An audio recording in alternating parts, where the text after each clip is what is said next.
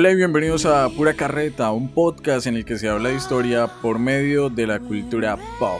El día de hoy, y como es costumbre, señor Juan Sebastián, esta conversación un poco atemporal, rara, nos estamos liando con las líneas del tiempo, tal como lo está haciendo Marvel con sus fases, la cuarta, la quinta, que está ahorita en emisión, porque esta vaina la estamos grabando y su merced todavía está en México.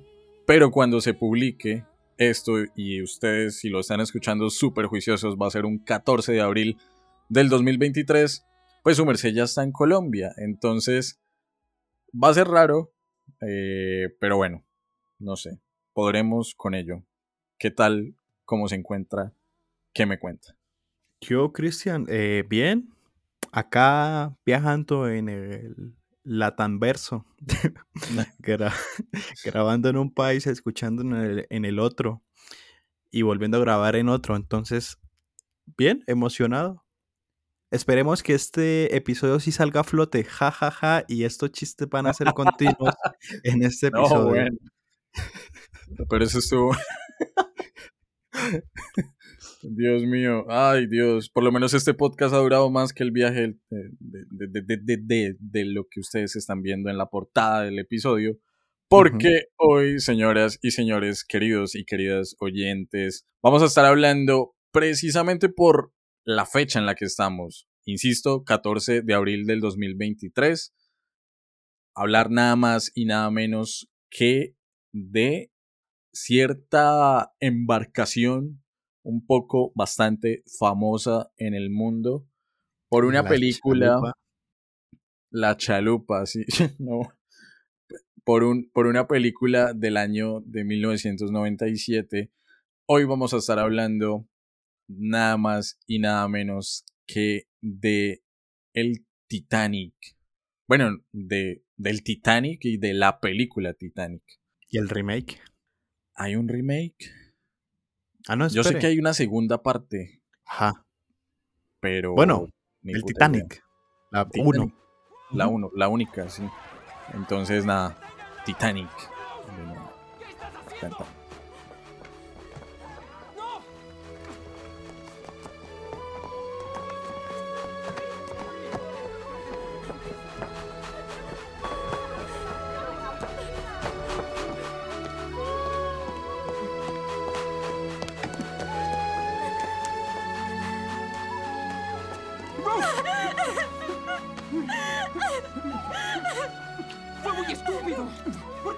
eh?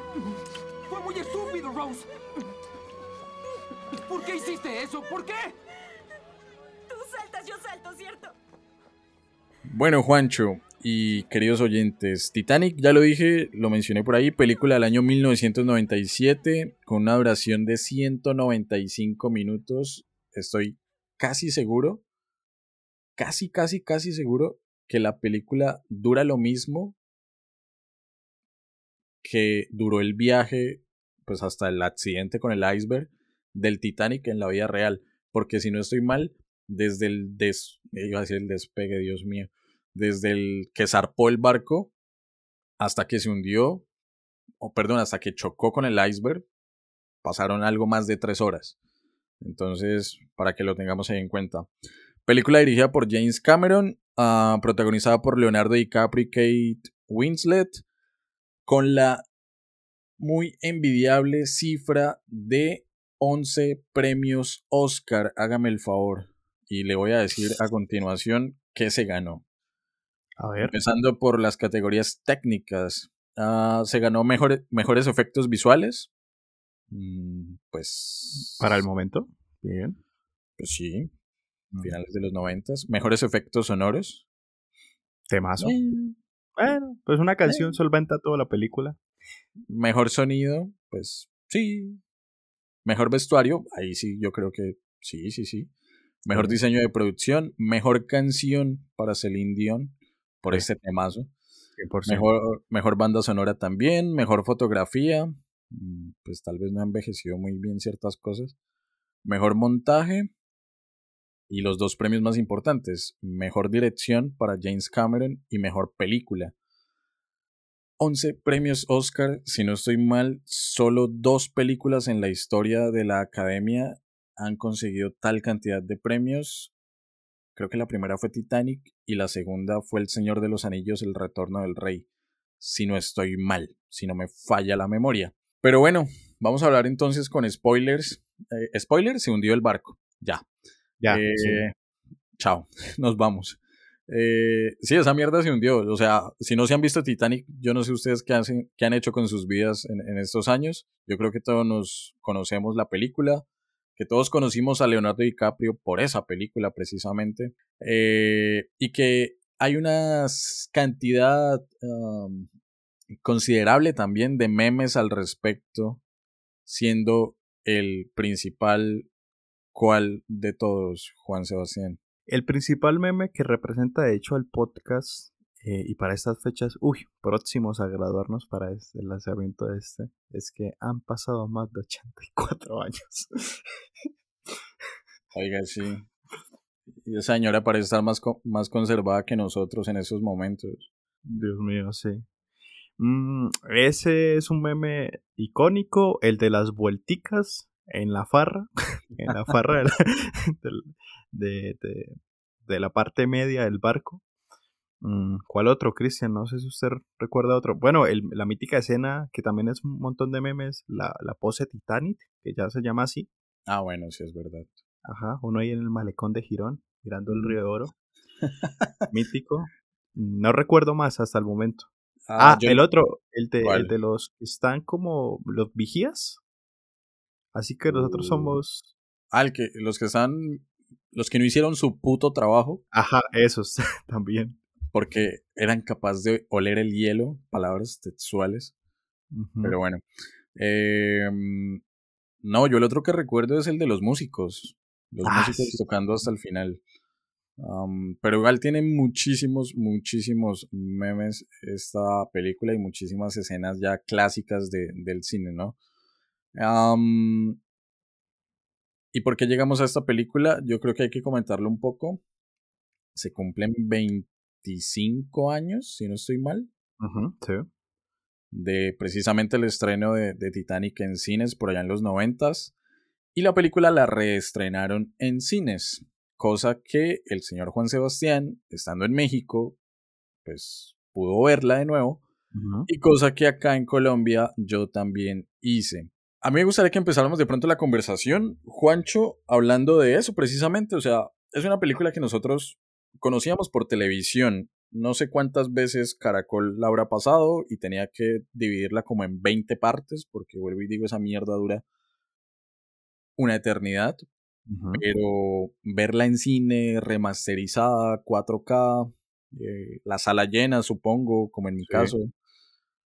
A mí la verdad, o bueno, yo digo, siento que le aportó muchísimo a la experiencia de Titanic. Y yo digo que me sentía como un tipo que en el 97 va a cine y la ve por primera vez. Porque toda la sala, por más de que ya conocía cuál era el desenlace de la historia, por más de que ya había llorado mares, literalmente, por ver cómo Jack eh, moría congelado ahí al lado de la puerta con Rose, por más de que ya todo eso se conocía, igual la gente aplaudía, lloraba, gritaba. Eso parecía más un estadio de fútbol que, que un cine. No sé a usted cómo le fue. No, me fue súper bien. Y de hecho, sumado a, lo anterior, a lo que usted acaba de comentar, le da puntos positivos a la misma película.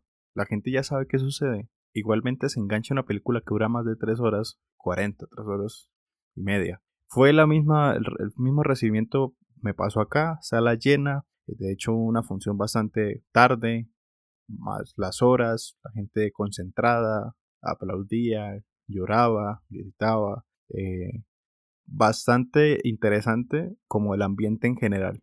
A mí me surge una duda, pues obviamente no somos productores, yo no tengo el dato, yo se lo pregunto a usted y a los escuchas, ¿no? Radio escuchas, ya que estamos de la época. ¿Por qué no se esperaron a estas fechas de abril para lanzarla?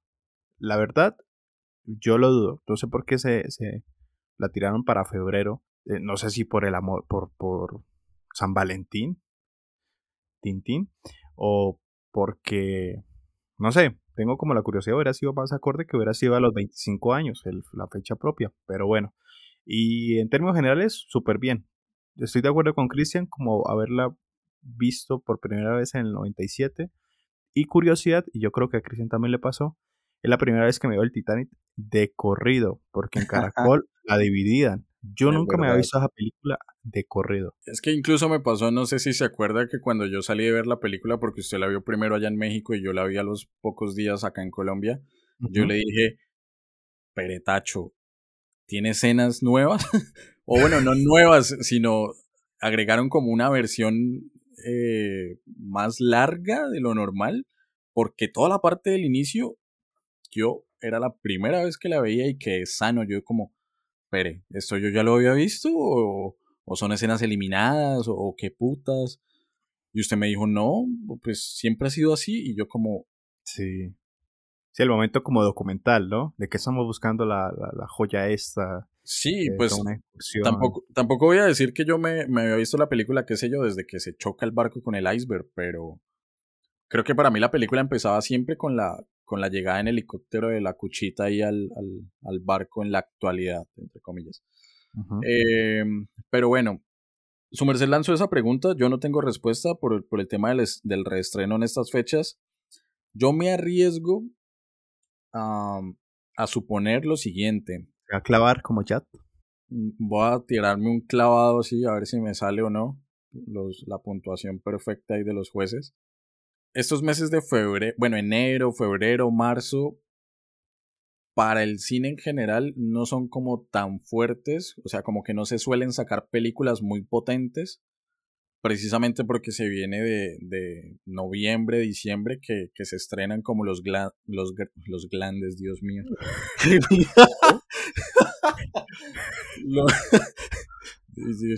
Juancho, me pegó la que se estrenen, se estrenen los grandes blockbusters. Eh, y esta es una época en la que se suelen estrenar en cines películas candidatas a los Oscar, por lo menos en Latinoamérica. Usted sabe que aquí todo nos llega tarde. Entonces, febrero, como que están las nominadas al Oscar en cartelera. Y en muy contadas ocasiones esas películas son taquilleras, ¿no? En esto que acaba de pasar, porque cuando se estrenó esto, este episodio ya los Oscar pues sucedieron, pues la más taquillera sería, no sé, Top Gun Maverick. Pero las otras son como muy películas como muy pequeñas. No por eso quiero decir que sean malas, pero no es como el, el, público objetivo, el palomitero, el que está yendo a cine en, estas, en estos meses. En cambio, los meses de abril y mayo, sobre todo mayo, ya suelen tener como fechas agendadas para películas grandes. Por ejemplo, Guardianes de la Galaxia Volumen 3, si no soy mal, se estrena en mayo. Lo que es junio y julio, pues ya estrena un montón de cosas. Eh, ¿Cuál? Eh, Flash, Indiana Jones. Eh, también va a haber, bueno, en, en marzo, el estreno de Creed, John Wick. Como que de pronto la, la, la, fecha de febrero es mucho más suave para, para que siga acumulando dinero, porque tal vez no hablamos de eso, durante mucho tiempo, creería que hasta el 2008 Titanic fue la película más taquillera de la historia del cine. Pero llegó el mismo James Cameron, o sea, él, solito se rompió el récord haciendo Avatar y Avatar 2, que la estrenaron el año pasado, en diciembre, em, pues está en camino de superar, yo creería que al Titanic. Si no es que cuando este episodio se estrene ya la superó. Creo que está como en el cuarto lugar actualmente. Ah, la experiencia en el cine, muy bacana, la verdad. Yo tengo unos comentarios, pero si no, se me iría la vida acá haciéndolos con el personaje que me tocó al lado en la función. Yo se los dije a usted, o, sea, por interno, Juancho. Yo le, cuando salí, yo me acuerdo que le dije, ¿cómo fue? Como, parce, acabo de tener la mejor y la peor experiencia de mi vida en el cine en simultáneo. No, pues. Una. Nos funan, sí, no, nos funan. Dejémoslo en que tuve la peor y la mejor experiencia de mi vida en cine en la misma película y al mismo tiempo. Todo en todas partes al mismo tiempo. Pero bueno, cuando nosotros, yo quiero que nos pensemos el, el Titanic, ah, tanto como película como embarcación. ¿Usted cómo la resumiría, Juan? ¿La película o la historia en sí? No, la, la película, porque sabemos que Titanic es pues un barco, un transatlántico que partió desde Southampton, eh, cuyo destino era Nueva York. De hecho, yo busqué, bueno, leyendo datos para esta grabación, encontré algo que no sabía y en la película no se muestra. En teoría, en teoría, el barco zarpó de, de Southampton el 10 de abril. Y uno dice, si salió el Bueno. 10 Ajá. y se, y se hundió a las 3 horas, ¿por qué se hundió hasta el 14 de abril? Hoy vamos a hablar de muchas eh, conspiraciones. Prácticamente vamos a hacer. Pero, pero mm, esto no es conspiración. Yo, yo sé que usted, hay otro tema por ahí flotando del que vamos a hablar más adelante, pero esto no es conspiración. El barco zarpó el 10 de abril de Inglaterra, de Southampton. Pero, sí, se hundió el 14, pero antes de como llegar a- al Atlántico a, a mar abierto, hizo unas paradas técnicas. Porque el barco hizo escala en Cherburgo, en Francia, y luego en Queenston, que eso queda en la actual Irlanda y para recoger más pasajeros. Pero, pero la película nos dice a nosotros, y yo creo que es un poco más sencillo, ¿no? Y, y que le agrega más como a la épica. Eh, zarpó y a las tantas horas se hundió. Que ponernos a decir, pero primero fueron acá, hicieron escala y se bajaron a comer y subió tanta gente. Entonces, también le quita como, como epicidad, ¿no? Porque están los personajes, Jack, que consigue su boleto a, última hora, eh, y Rose, que es esta dama de la aristocracia británica con su familia super, hiper, mega pedante. Le quita el ritmo a la película y si hubieran agregado todas esas escenas, pues hubiera sido de 5 horas, ¿no? Y también estos datos que nos trae Christian históricos, de por, cier- por cierto, pues confirman de que el Titanic pues era una flota. Entonces iba así haciendo sus paradas para rellenar el cupo total del barquito. Es tan amable, Entonces- corren para atrás y me dejan Por espacio. favor, se corren, sí, ahí caben parados, ahí caben parados, sigan, sigan. Mm, a ver, yo no sabía personalmente, yo creo que sí, en la película hubiera sido complicado pues agregar esas escenas. O sea, una vez no arrancó y le quita así la epicidad, como bien lo menciona Chris. Bueno, y la película en sí, o, cómo podemos encontrarnos o identificar nosotros a los protagonistas, porque yo creo que la película indudablemente gira en torno a, a lo que es Jack, Jack Dawson y, y Rose, sin dejar de mencionar, y creo que lo por encimita lo tocamos, hay una introducción en, en la película que a mí me pareció bastante extensa, con ese contexto en el 97 y, una, y un tema de, yo lo llamo arqueología marítima, ¿no? O sea, están buscando, eh, pues, dónde quedó el, el naufragio, eh, con fines netamente comerciales, es decir, estaban buscando este, esta joya, este collar, el, el corazón del mar, es que se llamaba, creo. Ajá, sí, sí, sí. Y ahí es cuando aparece la, la, la cucha del meme. eh, que de hecho con, con esa cuchilla. Ah, soy trabado la lengua hoy. Con esa cuchita yo tengo una pregunta muy importante. Ella llega diciendo que tiene 82 años, si no me falla la memoria. No entiendo cómo putas está viva. O sea, creámosle, ¿sí? Pero no El entiendo. hielo, el hielo la conservó. Eh, No, no, no sé, no, no no sé, yo tenía una respuesta un poco cinéfila con respecto al que usted me dijo, resuma Titanic, ¿no? ajá. bajo la ignorancia, ¿no? O sea, tampoco es que yo haya visto mil películas. Pero siento yo que. Siento yo que, que los 90 eran mucha película de acción, ¿no? De, de- de- del hombre empoderado, salvando, sobre todo gringo, salvando países, eh, salvando un secuestro, etcétera, etcétera. Eh, habían unas películas reflexivas, pero las más como icónicas en el cine del momento, así en general, englobándolas, eran mucha, mucha acción. De, recuerdo como Contracara o de ciencia ficción, creo que el quinto elemento también estuvo por esas fechas, del 97.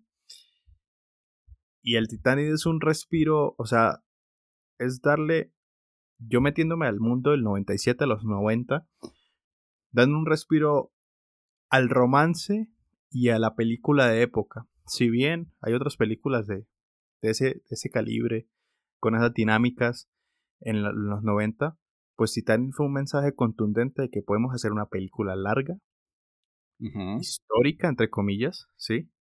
Que enganche a la gente, que dure sus tres horas, que eso es un peligro para... Supongo que eso en su momento fue ¿Cómo que tres horas? Por ahí investigué que incluso hacían pausas para que la gente fuese al baño y etcétera, comer otra vez, recargar sus palomitas. Mm, que fuese un romance, que fuese eh, atrevida y que se descartara un poco de esas películas que están en tendencia en los 90. Vuelvo a repetir, no es que sepa mucho de cine, pero pues gracias al ejercicio de pura carreta, pues uno se empapa un poco más sobre los temas eh, de películas. Pero quiere que le haga, un, le, haga un comentario acá complementando un poco, Juan, perdón, le meto ahí la cucharada. Acá, acá acabo de googlear películas de 1997. Ok. Eh, la vida es bella, por ejemplo. Eh, Batman y Robin con el Batman de George Clooney y los batipezones. No sé si recuerda esa. sí, me acuerdo. George de la Selva. Yo no pensaba que mm. George de la Selva era tan vieja. por dos. De 1997, qué bueno, re. Eh, el abogado del diablo, La princesa Mononoke, una de Jurassic Park, una de Mr. Bean, Hombres de Negros del 97. Mm, eh, pues sí, era como, como, como la tendencia por ahí. Y ya, perdón. Sí, no, o sea, a ver, vuelvo a repetir, o sea, como que yo, o al menos en el 97 puntualmente no, pero así en la línea de los 90, que eso era lo que estaba eh, en el momento, como ahorita decir, 2010 al 2020 fue superhéroes y estamos en la tendencia de los superhéroes, pues ahí eran como... sí. Ajá, entonces, en los 90, yo, a mí el chip que me llega es películas reflexivas, eh, muy hogareñas y acción. Y el Titanic fue como un mensaje de, vamos a hacer un romance largo, atrevido, que trae varios elementos, porque igual el Titanic puede ser romántico, pero tenía sus, sus momentos jocosos, por eso tantos memes, graciosos, épicos, e incluso de suspenso. Ya me estoy adelantando un poco los, porque cuando se cae el, bueno, se cae, cuando se hunde precisamente el barco, pues es un suspenso constante, Jack en, en, esposado, quítenme la esposa, eh, corriendo, tratando de salvarse de toda esa persecución con el inevitable fin de que es que se van a hundir también es, bastante, pues, chévere lo que nos trajo Titanic en esta ocasión. Entonces, diría que fue novedoso para la época. A mucha gente no le gusta, pero yo volviéndolo a ver y de pronto el mensaje en este episodio va a ser como con poca influencia, perdón, con mucha influencia con respecto a, a, ver la película. Y es que si no han tenido la oportunidad o no tuvieron la oportunidad de verla en cine, es que es otro cuento. O sea, yo cuando me vi Titanic ahorita en cine, es como uno dice, estas películas son de verse en, cine porque engancha muchísimo, eh, entretiene un montón y pues es bastante emotiva si ustedes son como medio sensibles con y, y con todo este cuento. Sí, tal cual. Yo incluso diría que es la película romántica por excelencia, o sea, como que el género, igual puede haber otras, otros miles de ejemplos, pero pero siento que es como la que manda la parada en cuanto a una película de, romance se refiere. Cuando hablaba de la edad de Rose, según la película, y yo dije, bueno, creámosle a la tipa que es Rose, la del dibujo, ¿no? Porque sacan el dibujo del fondo del mar, de la caja fuerte. La película es del 97. El Titanic se hundió en el 2012 entre el, en el 2012. Yo estoy bruto hoy. Yo estoy bruto. ¿Cuánto viajó el, la tripulación de One Piece?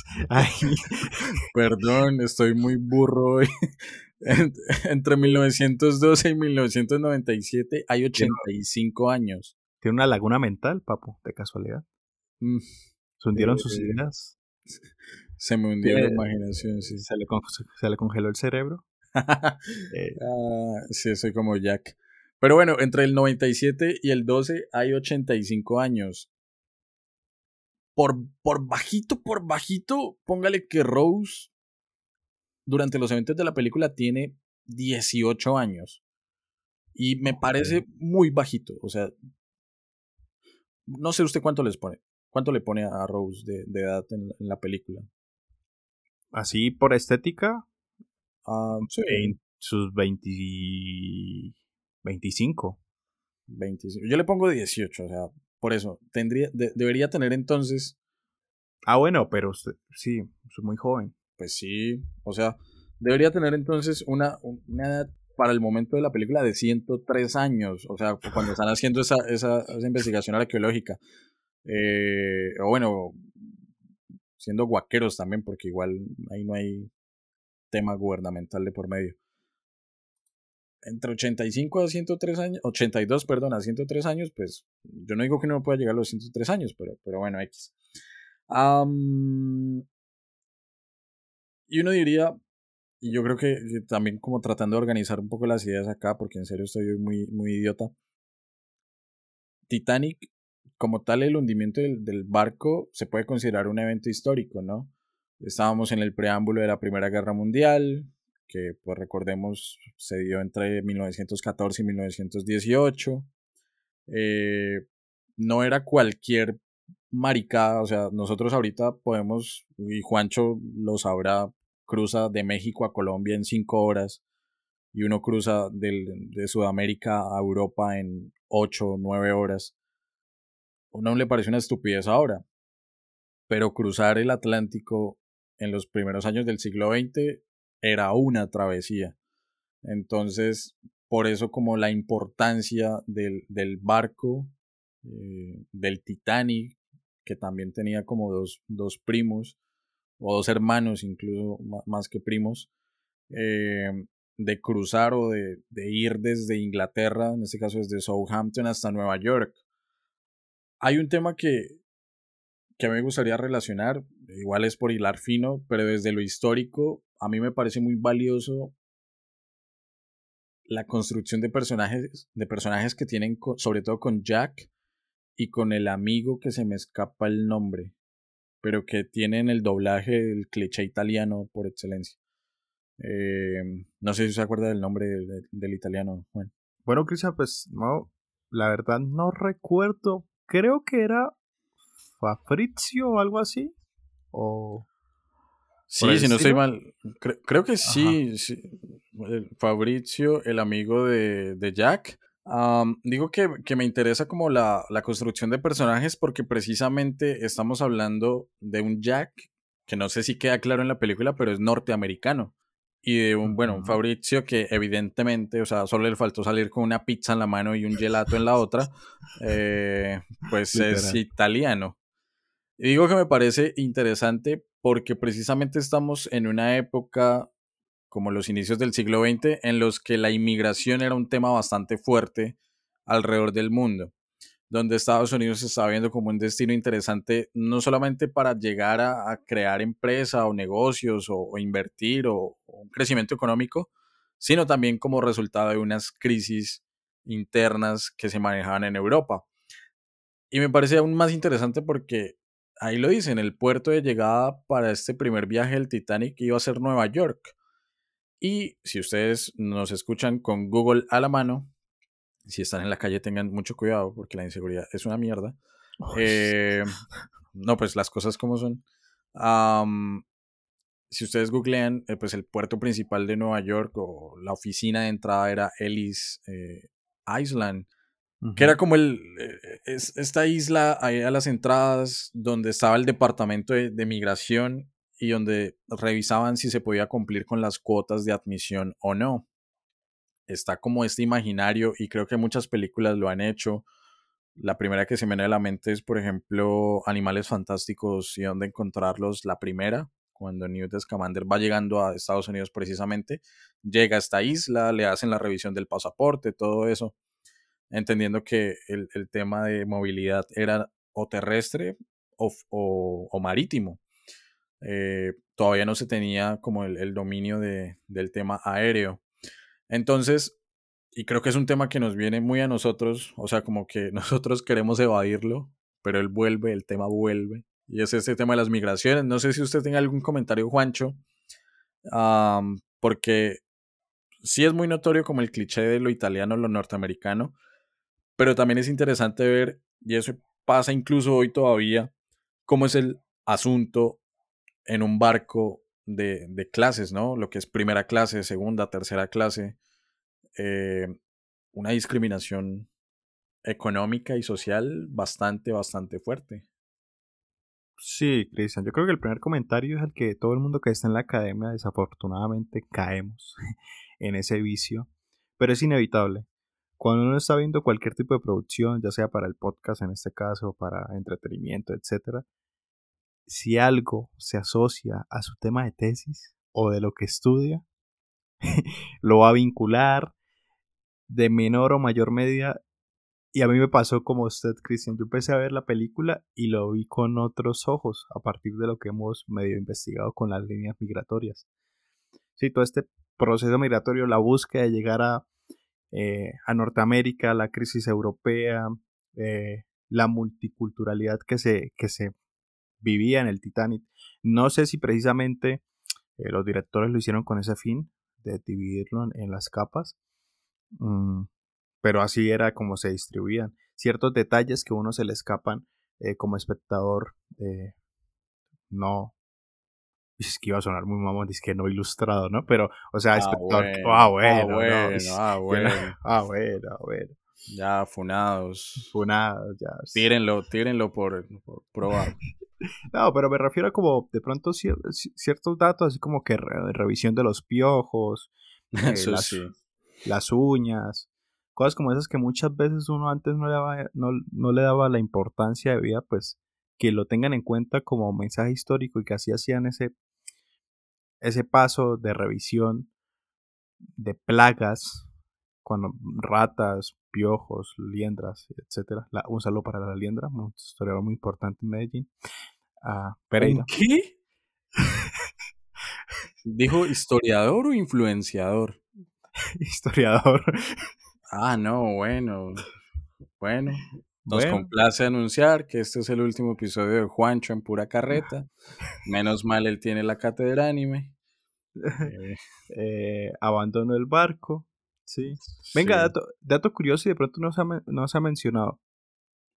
Señor. Eh, hubo un desfase de días que en la película no muestran porque obviamente ya lo explicamos. Podía aburrir al espectador. pero tenía sentido porque estaba recogiendo pasajeros. Pero un dato que no hemos dicho es que el Titanic eh, debía llamarse el Ginjantit.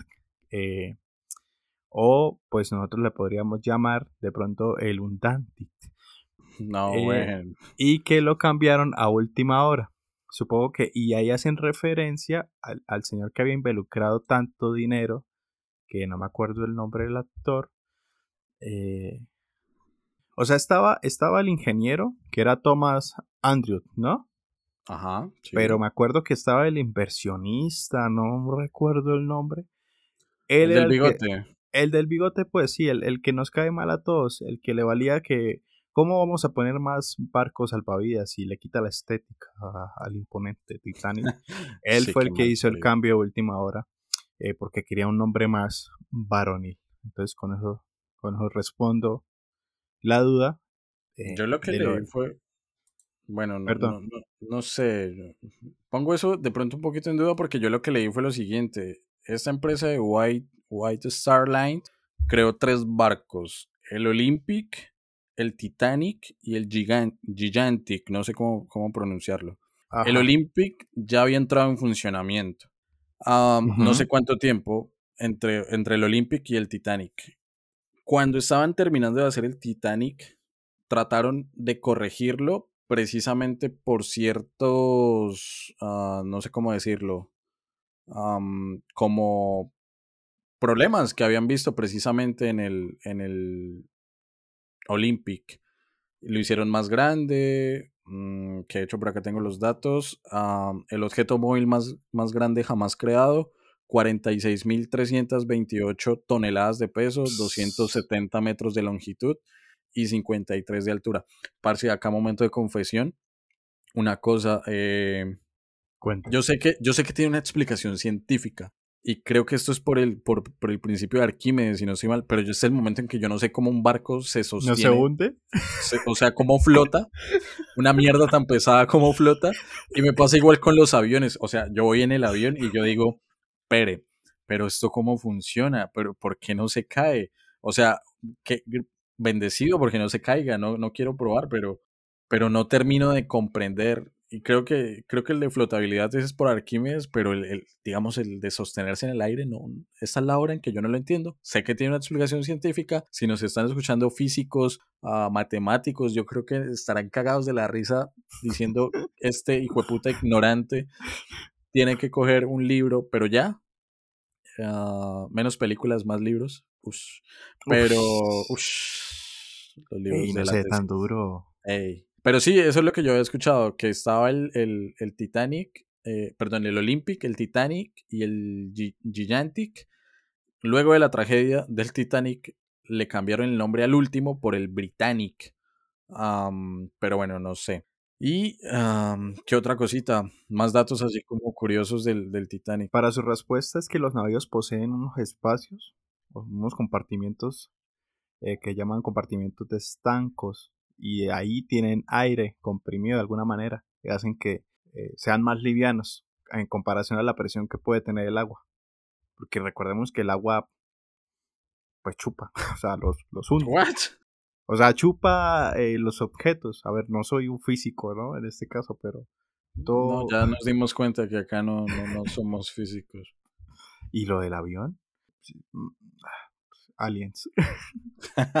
ok, ni puta idea. Pero bueno, um, ¿qué iba a mencionar? Otro dato es interesante del Titanic. Eh, los motores, 55 mil caballos de fuerza que le permitían navegar a una velocidad máxima de 22,5 nudos, lo que equivale a unos 42 kilómetros por hora. Y una frase que se usa mucho durante la película, pero que aparentemente no se dijo tanto en la vida real, es un barco que no puede hundir ni siquiera Dios, que era insumergible. Spoiler, bueno, ya lo, ya lo vimos, ¿no? Pues sí se sumerge y se sumerge bastante. Entonces, um, no sé, yo creo que mencionamos el, el Titanic en, términos generales de, de, barco, de estructura, de creación, eh, estos días previos, eh, que no es como nos muestran en la película, el tema de la migración con, con Jack y con Fabrizio.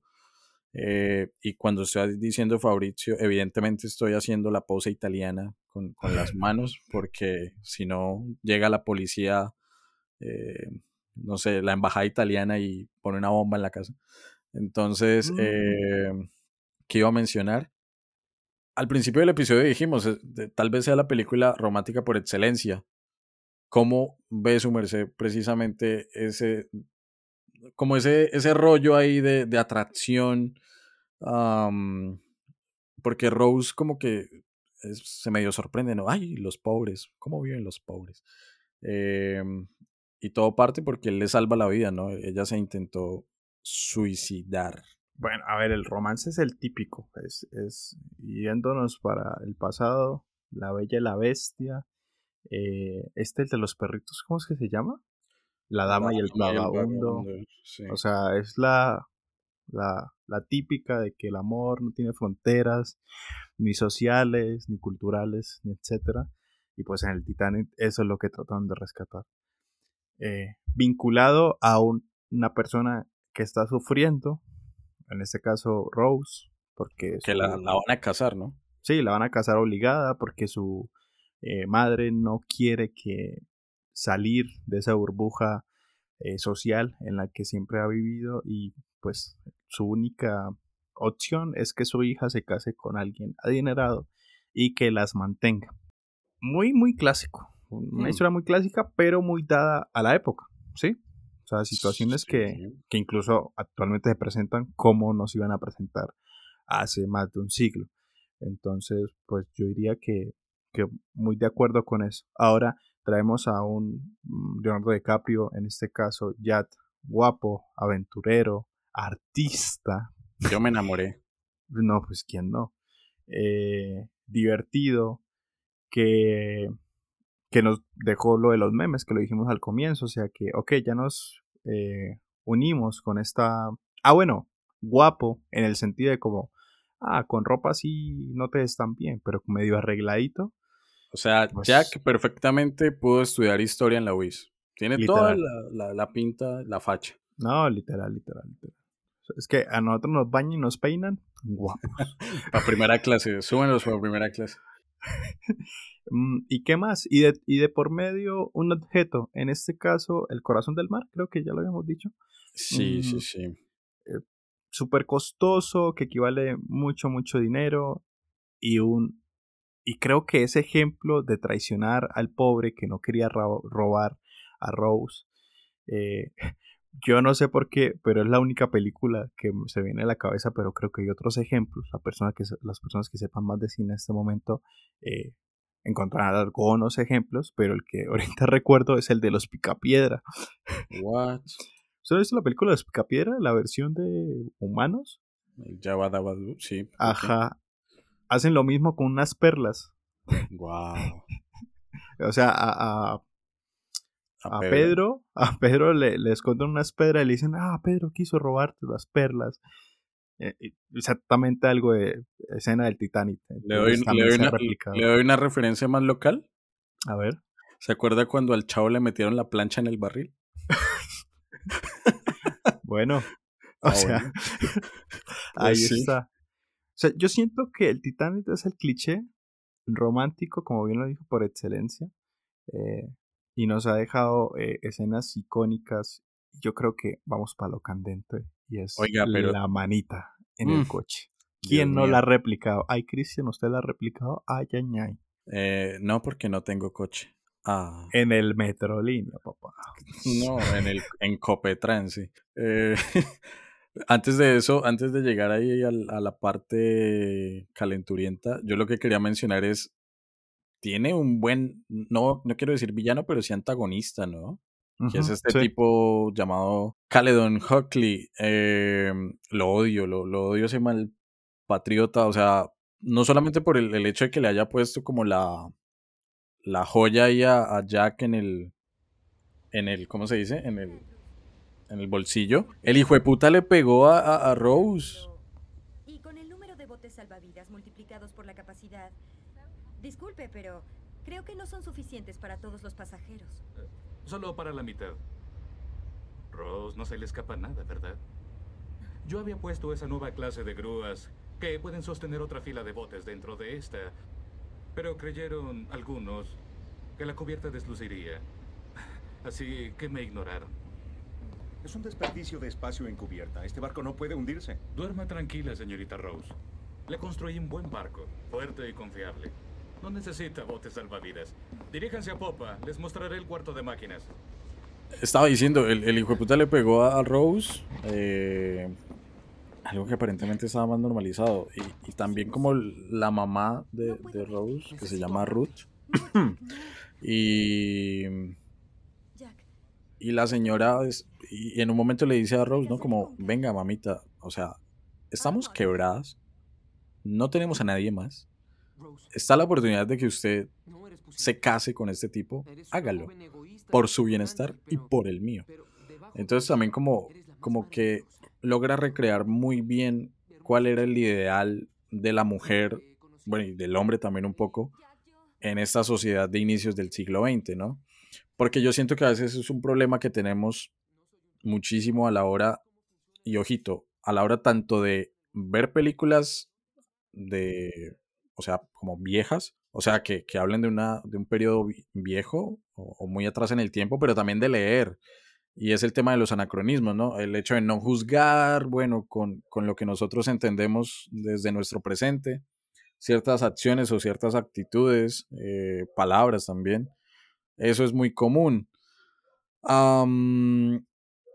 Y el tipo, bueno, eh, antes de llegar, insisto, a, a esa parte de, de donde está empañados los, los vidrios del, del coche, tiene un buen antagonista. También Jack tiene, que me parece uno de los momentos más tiernos de la película, cuando a él lo invitan al- a, la cena por haber salvado a Rose. Y esta señora, eh, si es que los perros del fondo me dejan, si es esta señora eh, Molly, que es como la chismosita del, del- del grupo, eh, le dice, bueno, ¿y usted con qué ropa va a ir? y él le dice, pues, pues, pues así, ¿no? Eh, venga para acá. Venga, Ah, papito. venga, papito. Venga, papito, lo he visto. Y le pone el traje que en teoría iba a ser del hijo. No sé por qué no fue el hijo. Supongo que, bueno, de buenas, se salvó. Se salvó. Sí. Y el tema de, de, de ese coqueteo intenso. A ver, Jack no es idiota. Y yo creo que en un primer momento había como una atracción física solamente. Y que luego se fue construyendo como el vínculo sentimental. Pero si usted, o sea, supongamos que usted es Jack y usted está conociendo a Rose. Y lo primero que le muestra es, hola, dibujo viejas desnudas por toda Europa. Es como una, como una invitación, siento yo, ¿no? Y, a ver, de pronto me van a funar por esto porque yo siento que el personaje de Jack es como muy querido. Pero si lo trasladamos a lo que nosotros vivimos ahora, Jack es el típico fotógrafo que le dice, caiga a mi casa y, y hacemos una sesión bastante experimental ¿Jack para era que fotografer? tengas un, portafolio, eh, algo así. Yo, o sea, yo sé que no, es molestando, hay que exagerarlo un poco, pero no, no, no quiero negar tampoco que tenía las mejores intenciones. Pero, pero podría equivaler un poco a, a eso. Y bueno, luego está el tema de la persecución, que persecución que viene de, de antes, ¿no? Porque en un primer momento está todo este tema de la fiesta ahí como con la clase, con la clase, tercera clase, perdón, iba a decir la clase baja, con la tercera clase, eh, donde Rose se siente como más, no, no sé cuál sea la palabra, más cómoda, obviamente.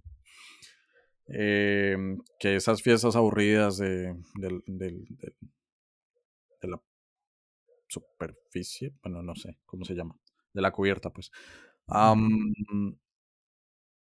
No sé, no, no sé si su merced tenga algo ahí por, por analizarle al tema de, de hola, dibújame, dibújame desnuda.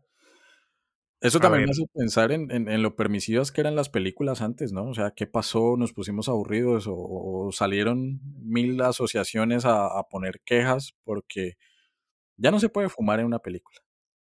Ya no se puede... ¿Cómo? Ah, no, mentiras, eso pasa es en Disney. En Disney Ah, eliminaron los cigarrillos. Am, pero ya no dejan ver desnudos, o sea, ¿cuál es el problema por ver dos, por ver dos puchecas? O sea, no siento que haya no, problema. Igual es parte más desde el erotismo que desde la... a ver, no es porno, pero tampoco es cine erótico. O sea, es una línea, ni, ni siquiera diría que una línea gris, porque no pretende ser una cosa ni la otra. Simplemente, y este es el comentario también más funable del mundo, es una admiración pues del cuerpo femenino y ya, pero, pero bueno, pues, la muestran en cine. Y en el cine estaba mi hermana y no tenía problema con verle dos puchecas a, a Kate Winslet. Yo digo que es una escena muy bien lograda, que no supera los dos límites y que cumple el objetivo de la propia en sí, que es vincular a Jad y a Rose más allá del, del momento romántico al momento más, más íntimo. Y lo hacen de una forma eh, bastante, bastante bien lograda. De hecho, en un momento uno dice, uy, acá hay tensión entre estos dos. Entonces, yo no sé por qué lo hacen, supongo que los tiempos cambian. Eh, yo siempre me quejo, si estamos tirando comentarios eh, para ser funados, pues a- en algunos escenarios no permiten, y me voy a quejar directamente con TikTok, What?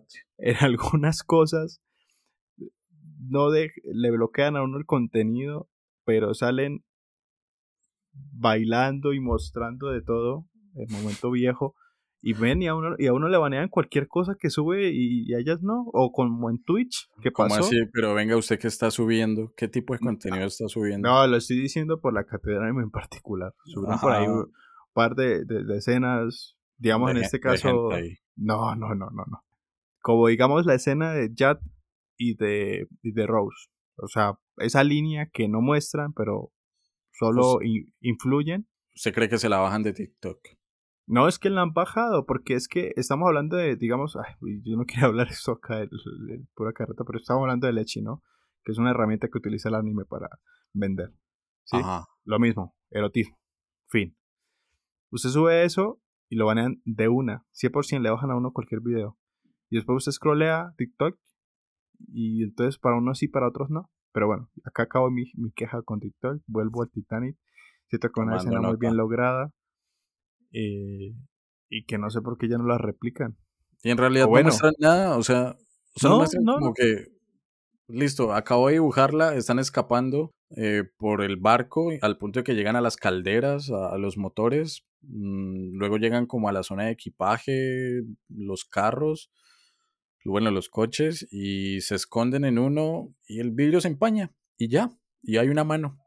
O sea, la escena es tan simple pero a la vez es como, ¡ah! Dios mío. O sea, no muestran un carajo. A Leonardo DiCaprio usted no le ve una tetilla. Pues sí. Pero bueno, no. Igual, una muy buena escena, como dice Juancho. Yéndonos ya al final de la película, está el tema del iceberg. Un poco. No sé cómo decirlo. O sea, en estos tiempos parecería algo idiota de, de pensarlo, ¿no? Como un iceberg hace que se destruya un barco y se hunda. Yo en un primer momento pensé que era una excusa marica que se había inventado la película. O sea, digo, cuando era niño y recién estaba como conociendo la película. Pero ahora que uno ve, y a esta película le han sacado mil, bueno, a la película no, al evento histórico le han sacado mil, mil y mil cosas, mil análisis de cómo se hundió, de en dónde se hundió, eh, cuánto se demoró en hundir. Eh, lo último fue el tema de Jack y la puerta, si cabía o no. Pero... ¿Quiere llegar a ese tema? Quiero llegar, pero antes quiero dejar como el comentario de... A ver, esto no es, esto no es catecismo, pero tal vez suene a catecismo. Y creo que lo dejan como muy, muy el énfasis en la película, ¿no? Tanto se burlaron de que el barco era eh, insumergible, inundible, bueno, no sé cómo, que ni, ni Dios lo podía hundir. Y precisamente un elemento de la naturaleza pues fue el que terminó mandándolo al fondo del mar vuelvo y digo, yo no estoy acá profesando ninguna fe ni nada, solamente es un comentario que uno pues hace la asociación, ¿no? No es como que eh, salió un barco enemigo y le disparó, lo cañoneó y lo hundió, como vimos hace un par de episodios en Piratas. O sea, esto no es, no es piratería, simplemente no lograron mantener el curso, fueron muy ambiciosos en términos de velocidad y tiempos de, llegada eh, y se comieron. O sea, se comieron un bache. Entonces, eso fue lo que los mandó en teoría al fondo del mar. Y el hundimiento, yo siento que para mí es eh, lo más... donde están las mayores proezas técnicas de la película. No sé si usted esté de acuerdo. Digo, cuando muestran el, barco de afuera, se nota a leguas que es una maqueta. No está mal, igual está no bien está Mal. Ajá. Y que eso lo hicieron en un estanque o en una piscina, no sé. Obviamente no iban a construir un modelo a escala del Titanic, pero, pero está bien hecho. Cuando yo digo proezas técnicas me refiero a las escenas, por ejemplo, la, la, escena en la que Jack está esposado ahí en ese cuarto de detención y, el barco se va hundiendo ahí lentamente. Cómo tienen que ir abriendo puertas. no sé cómo lo grabaron, no sé cómo lo grabaron, pero siento que, que está muy bien. Que he hecho un comentario, esto sí es comentario cinéfilo, mamador, súper, súper, hiper, mega, lo asumo. Nuevamente funados. No, no, no es para funa, pero yo creo que la mayoría de la gente que nos está escuchando vio la segunda ya de Avatar, El Camino del Agua. Y la parte final de Avatar, El Camino del Agua, cuando están em, saliendo de, de esa embarcación enemiga, es muy similar al Titanic. Y pues también lo hizo James Cameron, como que el tipo le tiene no sé si cariño, pero sí como el tiro a hacer ese tipo de escenas como de escape de, hundimientos, de naufragios.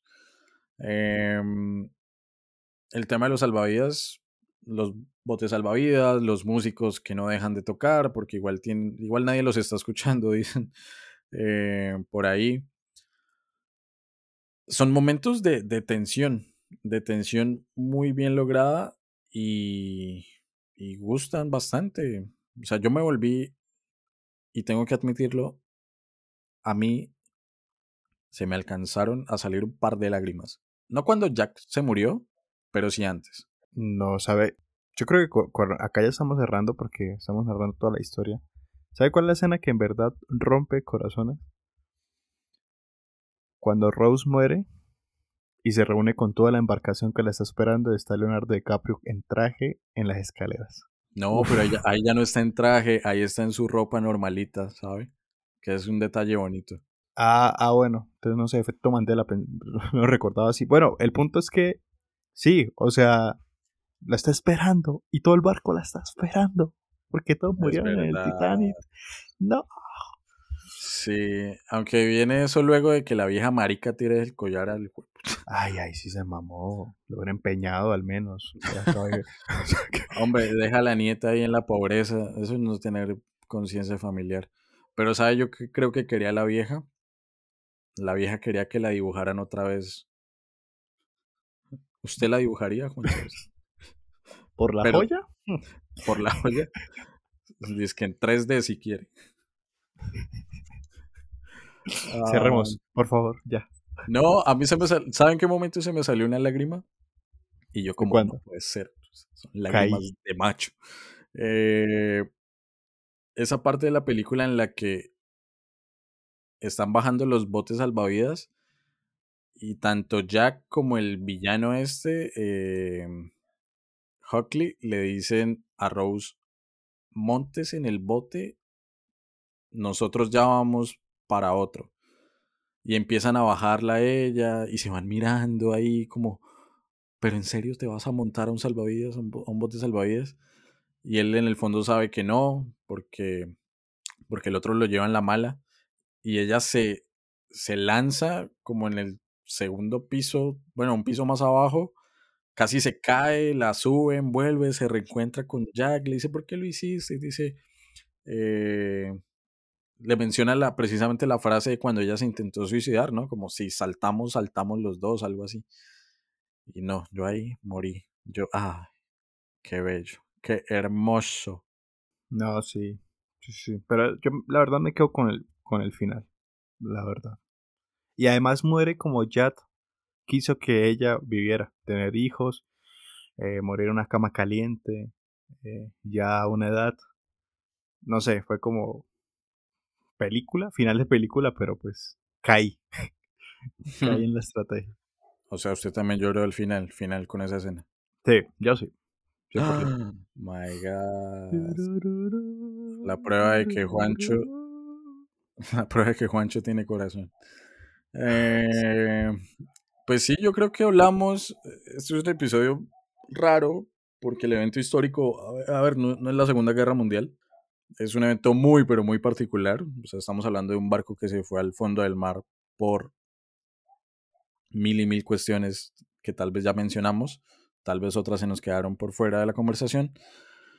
Y no tiene mucho de dónde agarrar en lo histórico. Eh, pero como película, yo creo que es un peliculón. Eh, pues sí, ya se le reconoció con mil, bueno, decenas de premios, cientos de premios. En taquilla también se le reconoció lo suficiente. Se están cumpliendo 25 años de, de su estreno. Tuvimos la oportunidad de verla en cines, que yo creo que la gente que lo logró en estos, en, en estos, en estas semanas o, o días anteriores, pues también comparte nuestra opinión de que, de que la experiencia cambia muchísimo. Porque, a ver, nosotros en el 97, 98, cuando se estrenó acá en Colombia, teníamos tres años. Entonces, pues ni modo. Y es un episodio más como de conmemoración, porque esto está saliendo un 14 de abril, eh, que de hecho espero hago la cuenta súper rápida. Se están cumpliendo 111 años del hundimiento del Titanic. Entonces, por eso quisimos hacer un poco este episodio, este, eh, este carretazo número 14 de la sexta temporada. Vámonos a calificar. eh, calificación difícil, si es desde lo histórico, calificación fácil, si es desde lo emotivo y lo cinematográfico. Entonces, vamos con una cortinilla y ya viene la calificación. Fue todo, fue todo mi mundo y toda la gente en él y la inercia de mi vida, dando tumbos y mi, mi impotencia para detenerla. Oye, mira esto. ¿Te hubieras ido hasta el fondo del mar? Se han enviado 500 invitaciones. Toda la sociedad de Filadelfia estará ahí. Y yo solo puedo verme ahí parada en una habitación repleta, gritando con todas mis fuerzas y a nadie le importa. Bueno, señor Juan Sebastián, calificando Titanic, y ya dije ahí como la, la, la prevención de por qué iba a ser difícil No deberías tal vez hacerlo. De 0 a 5, como es costumbre, mm, su merced, ¿cuántos icebergs le da a la película? Yo pensaba que me iba a poner escopitajos, pero bueno. ¿Cuántos icebergs? Mm, bueno, usted hizo la aclaración, es complicado. Es muy fácil tomarlo desde lo fílmico y medio complejo como lo histórico. Creo que el episodio fue más que histórico en esta ocasión, fue más de conversar sobre, sobre un evento, en este caso una película basada en un evento histórico, mm, que puede ser muy bien eh, ejecutado. En este caso el Titanic y volverlo a traer a pantallas 25 años eh, después de su lanzamiento, pues valió totalmente la pena, que ha envejecido bien con los años, que los detalles técnicos que le hicieron, que no sé cómo los hacen, y le llegaron de perlas, creo que Christian también lo vio en 3D, que si bien pues obviamente no es como verse Avatar. ajá, Avatar que tiene eh, todas las intenciones para ser vista en 3D, eh, dio una experiencia bastante, bastante impresionante. me sorprendió bastante, la verdad. De que si bien el 3D era ver los personajes un poco, resaltarlo y un par de fondos, igual pues se disfrutó como en el 97, como si lo hubiéramos visto en ese año. Ahora el histórico, pues, no sé, acá pesa más la emotividad, la nostalgia, y hablo de nostalgia como si lo hubiéramos visto, por bien Cristian dijo que tendríamos por ahí dos, tres años. Pero bueno, ustedes me entenderán, que la vimos ya hace unos años y volverla a ver en cines pesa un poco más, entonces esta calificación no va a ser muy objetiva. Yo creo que se va a ir un- con un sólido 4, porque bien, si bien no es una historia eh, con una objetividad real, Ajá. eh, es un muy buen ejercicio para asociarlo, para investigar, para indagar sobre eh, precisamente eh, el Titanic y más con una historia que pues es el cliché del romance de los 90, bueno, finales de los 90. Es verdad. Cuatro, en cuatro pusieron a. No mentiras. Eh, ¿Y cómo? borrar, borrar, borrar esa parte.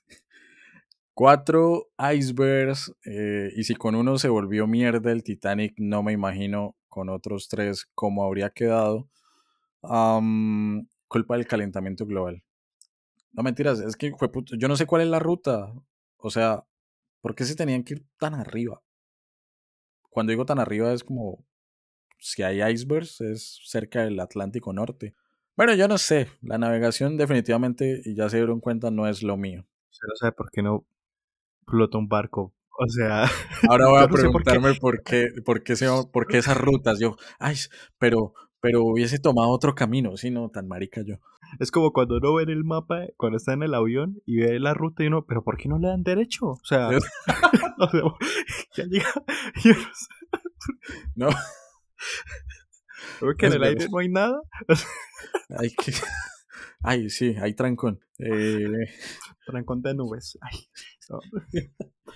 No, no, bueno, Sí, sí, sí, sí, Dios mío. Paro de relámpagos. Un saludo para los taxis. ya, perdón, continúe. ¿Cómo era ese chiste que hacía uno de pequeño, ¿no? Que, que estudia pavimentación de vías aéreas. Eh, Dios, esos comentarios hiper, hiper, mega infantiles. En lo personal, de 0 a 5, ¿cuántos, y creo que le robé la idea a Juancho, cuántos escupitajos le doy a, mm, al Titanic? Más allá que el escupitajo que, que le da Rose a, a este tipo en la película es excelente. O sea, se, se nota que tenía principios de gripa la muchacha, porque eso salió como entre amarillo-verde. Em, yo tengo que decir que, y estaba la advertencia antes, desde el entretenimiento, la nostalgia, el romance, es una muy buena película. Y uno la valora incluso más porque no es una película que esté basada en un libro, no está adaptando un- una novela, por ejemplo, que uno supondría que si sales del romance, pues eh, alguien escribió basándose en el, en el evento histórico como el hundimiento del Titanic, la historia de amor entre dos personajes. James Cameron y su equipo eh, se armaron ese guion y bueno, salió esa gran, gran, gran película. Tiene ciertos guiños históricos que a mí me parecen interesantes, pero no suficientes. Pero es que también, y lo comentábamos en el episodio, no es el evento, no es, Dios mío, la guerra de los mil días, como para decir que tiene muchas cosas por mo- mostrar o un contexto que deba ser digno de, de- de ser representado en el cine. Igual tiene un par de guiños, el tema migratorio, eh, el tema de familias de banqueros, también que mencionan por ahí, am, que se tengan que omitir cosas como por ejemplo el hecho de que el Titanic había partido, es partido, Dios mío, otra vez, había zarpado desde, desde abril 10 y no desde el 14. Uno las entiende porque están en función de la película y, y- y hacerlo literalmente como sucedió, pues termina siendo una historia casi que aburrida. A ver, como si la muerte de más de mil personas fuese aburrida, pero también, también me puso a pensar en, en- en- y, eso ya es un comentario súper ajeno, pero en, en los temas de la suerte, ¿no? Porque, ¿qué hubiera pasado si Jack no se ganaba los boletos para irse en el Titanic? Pues simple y llanamente, pues se salvaba, ¿no? Y me hizo pensar en, en esa gente que se mató acá cerca de Medellín, eh, chapecoense, ¿no? Eh. Sí, Pues uno no está exento de una catástrofe de ese tipo. sí, no tanquearon. Nos tanquearon ellos y estos, estos no fueron capaces de oler el hielo. Entonces eh, se pegaron ahí con el volardo. Yo le doy, y la verdad, sobre todo porque la experiencia en cine fue muy buena, omitiendo al personaje que tenía al lado, a mi, a mi izquierda para ser más exactos. Eh, Dios mío, donde quiera que esté. En fin. Eh, que mi Un Dios me saludo. Sí. ¿Será que nos escucha? No creo. Y que no lo haga, por favor. Yo le doy un 3. De 0 a 5 yo le doy un 3 a la película. Mm, Ni bien ni mal. La nostalgia equilibra. Lo histórico no es mucho, pero lo que hay, pues, es interesante. Pudo haber tenido más desarrollo, pero el tema, tema central era este tipo ama a Rose, Rose ama a Jack, pero aún así la grandísima hija de su chingada no fue capaz de darle espacio en la puerta. Pero ¿usted sabe por qué no le dio el espacio? Yo no sé por qué la gente dice que no. Porque si él se subía, se hundía, se hundía el pedazo de madera. Pues sí, el peso no soporta. Tampoco es que me esté preguntando por qué flota la madera, pero... eh, Yo no dije eso. no, no, no, yo lo estoy aclarando. Pero el punto es, pues se turnaban, ¿no? No, no se podían como 10 minutos arriba usted, 10 minutos yo. Bueno, no sé. Igual al final consigue que la rescaten. Que de hecho, comentario ñoño, usted sí sabe quién es el tipo que va a rescatar, que está silbando y pegando el famoso grito de ¿Hay alguien aquí con vida? Ah, otro meme. No. Eh, otro meme, sí. Eh, es Ri- Richards de los Cuatro Fantásticos, la original. Bueno, la original. ¡Ah! Se ve muy diferente. Bueno, sí, pero ya, dato que no sirve absolutamente para nada. Entonces, tres de mi parte, tres escopitajos, más los cuatro icebergs de Juancho para una calificación de 3,5 en promedio en este carretazo número 14 de la sexta temporada del podcast. Señor Juan Sebastián, usted sí cabe en mi puerta. Ah. Qué romántico. Yo le habría cedido la puerta a usted. Tocaría con relojcito, ¿no? Bueno, cinco para abajo. Ah, patito- pa- patos para el agua. Al agua patos, es verdad. Pues nada, Juancho, un episodio raro, raro. No digo que sea hilar fino, pero tal vez lo histórico era poquito. La nostalgia, muy poca historia, mucha nostalgia.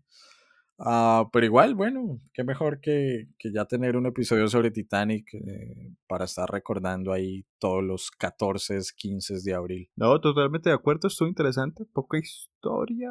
Bueno, es que el suceso fue muy puntual. pero yo creo que la conversación, la conversación estuvo bastante agradable, entonces yo creo que pues vendrán películas más sustanciosas en lo histórico.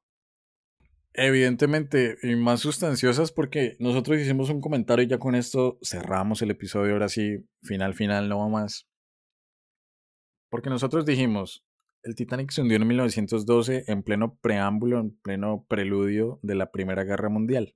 Pues, señoras y señores, queremos comentarles, y creo que aquí podemos hacer el spoiler, que los carretazos 17, 18 y 19 por venir en esta sexta temporada van a estar dedicados precisamente a este evento histórico, a la Primera Guerra Mundial. Si ustedes van a la primera temporada, se encuentran con un especial muy interesante sobre la segunda.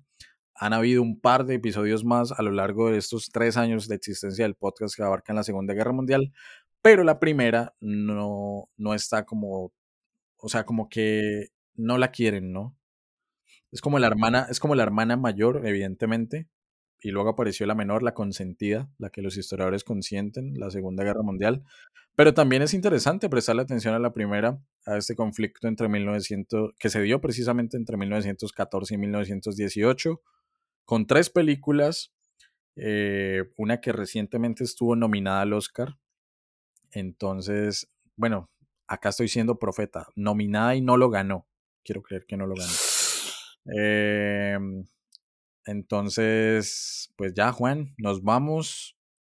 Por favor, si van a tomar algún, en algún momento subir a un crucero, que mi Dios me los bendiga. Yo me da miedo. No sé si ustedes sabían, secreto acá interno, Cristian odia volar. Pero yo les aseguro, y no por ver el Titanic, pero a mí me daría más miedo navegar que... O sea, a mí me daría más miedo navegar 24 horas a tener un vuelo de de pues, las mismas 24 horas. O sea, no, no, no. Ya sabemos qué regalarle Juan. Un crucero por Europa. Un crucero por el Caribe. Sí, señor. Vamos.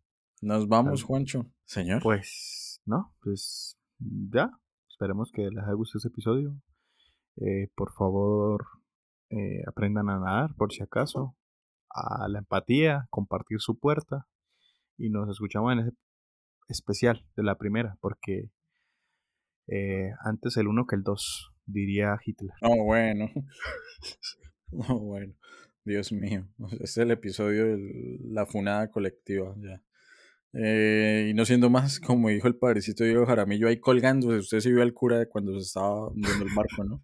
Ahí agarrado y los otros rezando, como si rezar solucionara algo. no, bueno, Cristian, pero... Eh, pues que venía un ángel y los otros... No, en fin. Eh, como dice el padrecito Diego Jaramillo, Dios mío, en tus manos encomendamos este episodio que ya pasó. Y el próximo, vaya a saber de qué es el 15, todavía no lo sabemos, que ya viene. No se lo pierdan. Nos vemos. Está haciendo bailar. La, ley 7.